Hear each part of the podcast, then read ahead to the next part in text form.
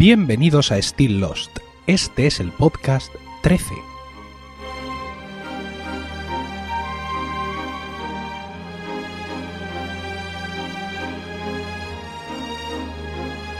Muy buenas, espero que estéis todos bien en el momento de escuchar este podcast y dispuestos a pasar un rato juntos rememorando nuestra serie favorita.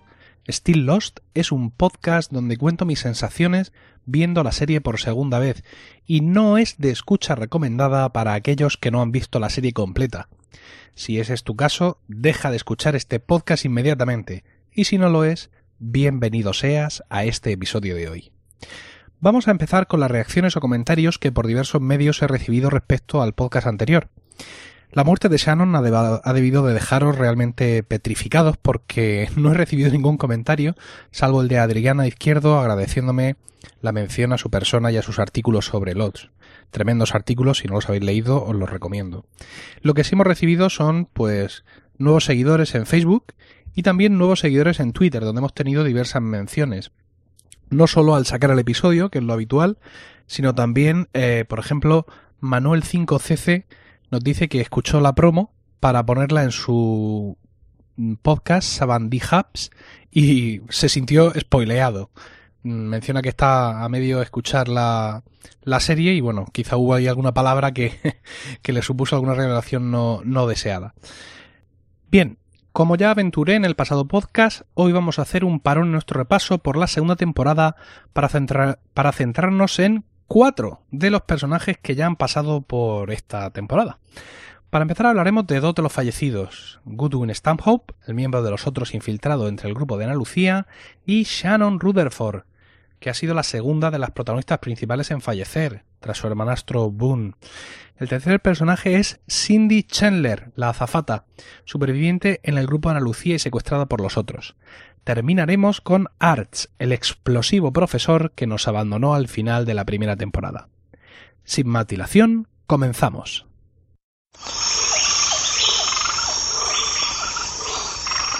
Como ya hemos dicho, vamos a empezar hablando de Goodwin Stanhope, quien era un destacado miembro de los otros, casado con Harper, la psicóloga del grupo. No se sabe a ciencia cierta si nació en la isla o llegó más tarde, aunque lo que es cierto es que tenía el número 48 en la lista de candidatos de Jacob. Se duda sobre su origen porque en una conversación con Ana Lucía dice haber pertenecido a los cuerpos de paz en Estados Unidos. Pero claro, esto podría ser una mentira. Su relación matrimonial con Harper se deterioró de tal manera que viviendo bajo el mismo techo hacían vidas separadas. Goodwin trabajaba con gases tóxicos en la estación La Tempestad y conoció a Juliet Burke mientras ésta le curaba unas quemaduras químicas. No tardaron en trabar amistad y enamorarse, pero Juliet quiso mantenerlo en secreto, preocupada por el posesivo interés que Ben Linus mostraba por ella y alertada por la propia mujer de Goodwin de lo que Ben era capaz de llegar a hacer. Ya hemos visto hace poco, en los episodios que acabamos de comentar en el podcast, cómo Goodwin se infiltró entre los supervivientes de la cola y fue organizando el secuestro de sus miembros más valiosos para los otros, llegando incluso a asesinar a sangre fría a uno de estos supervivientes para mantener su mentira. Parece ser que, aunque los secuestros ya se habían dado por terminados, quiso permanecer con el grupo para intentar cambiar a Ana Lucía y convertirla en un elemento susceptible de unirse a los otros. A cambio, obtuvo una estaca clavada en el pecho por parte de su candidata. Jean y Echo vieron su cuerpo mientras buscaban a Michael, también los otros encontraron su cuerpo, pero no lo movieron. Ben llevó a Juliet a verlo para que viera las consecuencias de amar a otro que no fuera él, regodeándose de que su plan de enviarle con los supervivientes acabara en su muerte y consiguiendo amedrentar y dominar por completo a Juliet.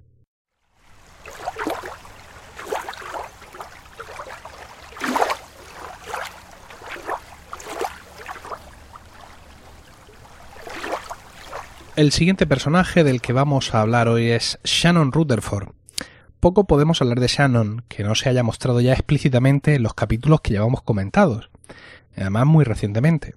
El capítulo 6 de la segunda temporada cuenta, cuenta prácticamente todo lo que hay que saber de ella.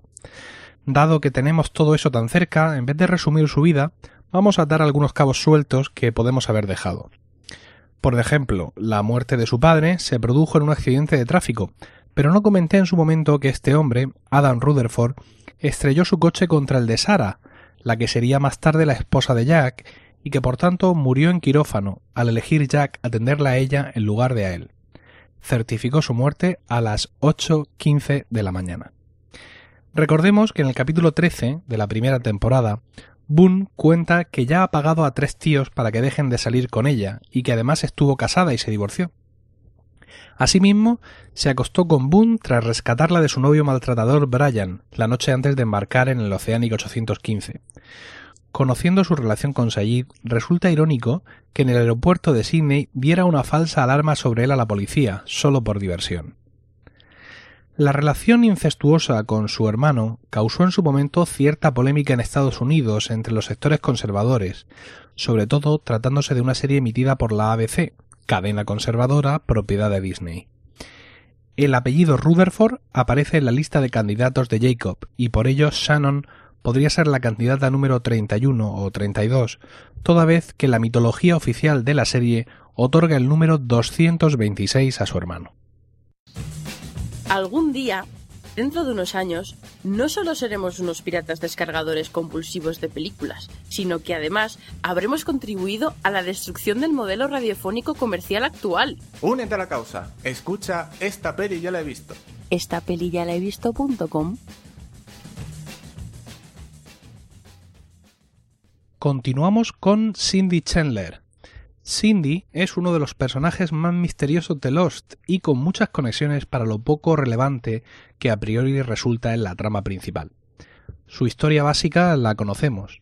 Es una de las azafatas del Oceanic 815 y ofrece unas botellas extras de vodka a Jack. Asimismo, persigue a Charlie hasta el cuarto de baño, aunque después no se la ve volver a la sección de cola, donde es sorprendida por el accidente.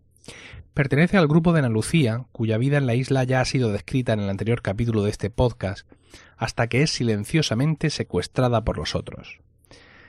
Después de este secuestro, no volveremos a ver a Cindy hasta la tercera temporada, más o menos un mes después de ser secuestrada. Jack es prisionero de los otros en una de las jaulas para osos, y una mañana ve cómo un grupo de ellos, a modo de turistas, dan un paseo por las jaulas. Entre ellos está Cindy, acompañada de los niños que fueron secuestrados la primera noche del grupo de cola. En el transcurso de un enfrentamiento verbal con Jack, Cindy dice que los motivos que le llevaron a unirse a los otros no son fáciles de exponer. En ese mismo episodio, que es el 9 de la tercera temporada, aparece como público en el juicio que los otros le hacen a Juliet. Diez capítulos más tarde, Cindy es ayudada por Locke a montar su tienda, toda vez que los otros han abandonado los barracones. Cindy confiesa a Locke su excitación y la de los demás por su presencia entre ellos, ya que le veían como un potencial líder.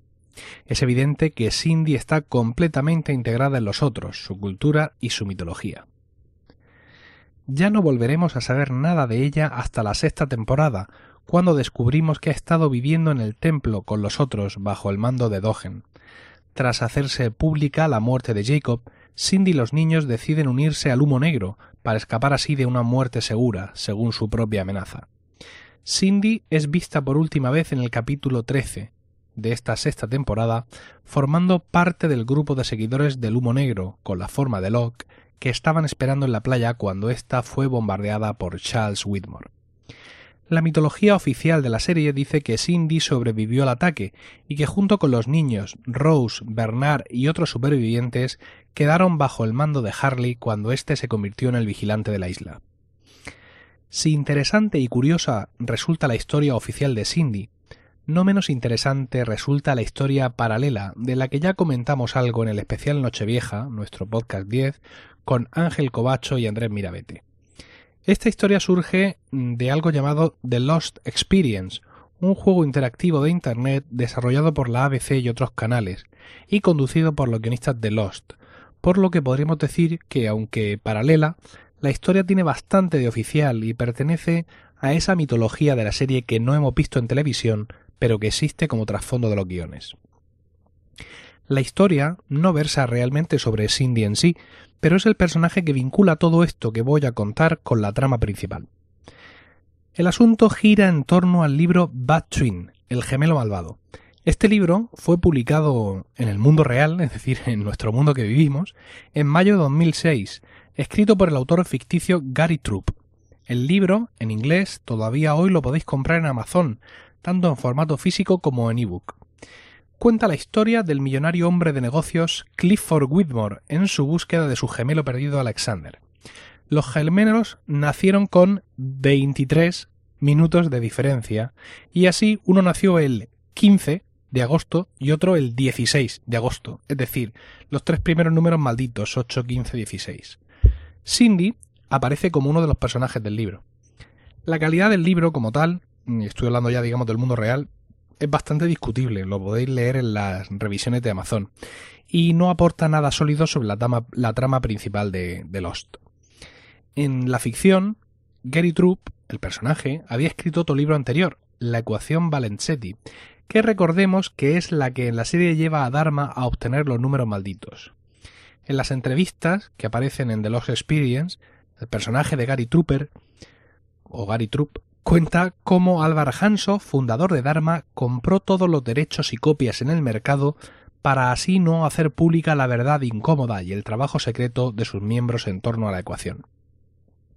El personaje de Gary Troop iba en el Oceanic 815 y antes de embarcar había entregado el libro definitivo a su editorial. Al parecer estaba enamorado de Cindy de manera no correspondida, quizá eran novios, o incluso matrimonio, esto no está del todo claro. Lo que sí está claro es que Gary Troop, cuyo nombre es un acrónimo de Purgatory, que en inglés significa purgatorio, fue el primer superviviente en morir en la isla, al ser absorbido por una turbina que todavía estaba en marcha en la playa, pese a las advertencias de Locke pero su manuscrito, que llevaba encima, seguía en la isla. En el capítulo 13 de esta segunda temporada, Harley ha encontrado el manuscrito de The Bad Twin y está leyéndolo. Más tarde, ese manuscrito pasará a manos de Sawyer. En el capítulo 20 de esta segunda temporada, en el transcurso de una discusión con Jack, este quemará el manuscrito, privando así a Sawyer de conocer el final. Quizá el libro le estuviera gustando mucho a Sawyer, y una de las primeras cosas que hizo al salir de la isla fuera correr a una librería a comprarlo.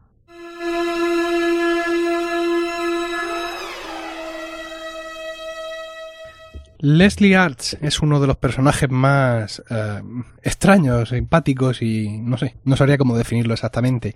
La mayoría de, de, lo que sabemos de él no se ha visto en la serie realmente, sino en Lost the Missing Pieces, que son unos pequeños vídeos que aparecieron por internet y que iban como extras también en algunas de las ediciones de los DVDs.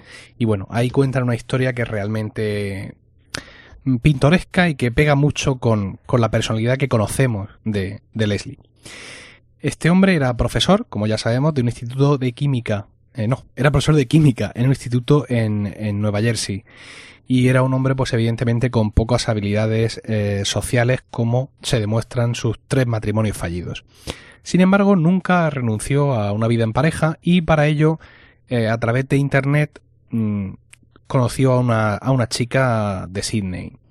Desgraciadamente utilizó una foto de un amigo suyo bastante atractivo en lugar de la suya, lo cual le supuso un problema a la hora de volar a Sydney y conocer a la chica. Allí, cuando se lo encontró en el restaurante en el que habían quedado, eh, Arts tuvo que confesar su mentira, y al principio ella parecía que lo perdonaba hasta que el buen hombre se dio cuenta de que no volvía del lavabo de señoras instantes después de haber encargado una carísima cena con la costa. Profundamente decepcionado, Leslie adelantó el vuelo de regreso y embarcó en el 815 de Oceanic, ni más ni menos. Tras el accidente, eh, vimos en, en Exposé, en, en, bueno, o veremos, mejor dicho, en el capítulo Exposé centrado en Nicky y Paulo, que Arts quedó inconsciente en la arena y que Nicky le despertó, preguntándole por si había visto a, a Paulo. Más tarde, mm, Arts ayudó a instalar el campamento en la playa, aunque su personalidad pues siempre supuso un obstáculo para que fuera bien considerado por el resto de los, de los supervivientes. No obstante, ayudó a varios de sus compañeros con sus iniciativas. Eh, por ejemplo, enseñó a Nicky a trazar posibles trayectorias para sus maletas perdidas y le mostró la araña medusa, que tanta importancia tendría en el futuro de, o, en el final, mejor dicho, de Nicky de Paulo. También aconsejó a Michael y a Sawyer acerca de la mejor época para botar la balsa, debido a los vientos cambiantes, lo que posteriormente resultó ser falso porque él realmente no tenía los conocimientos de los que alardeaba. Su consejo más profundo llegó cuando se ofreció voluntario para dirigirse a la Roca Negra y ayudarles a recoger los cartuchos. se las daba de gran conocedor de los procesos químicos que había dentro de la dinamita y bueno, pues se ofreció como voluntario y aunque hizo alguna espantada, al final acabó llegando a la isla, adelantándose para manejar la dinamita, acusando a los demás de ser torpes y no saber hacerlo, y cuando el eco de sus palabras todavía no se había acabado, explotó en cientos de miles de trozos, algunos de los cuales se enredaron en el pelo de Harley, según creo recordar. La violenta muerte de Arts volvió bruscamente a la memoria de los supervivientes en la temporada 6 cuando la muerte de Ilana al manejar la dinamita sobrante de la Roca Negra se mostró como un calco exacto de cómo había sido el final del pobre Leslie Arts.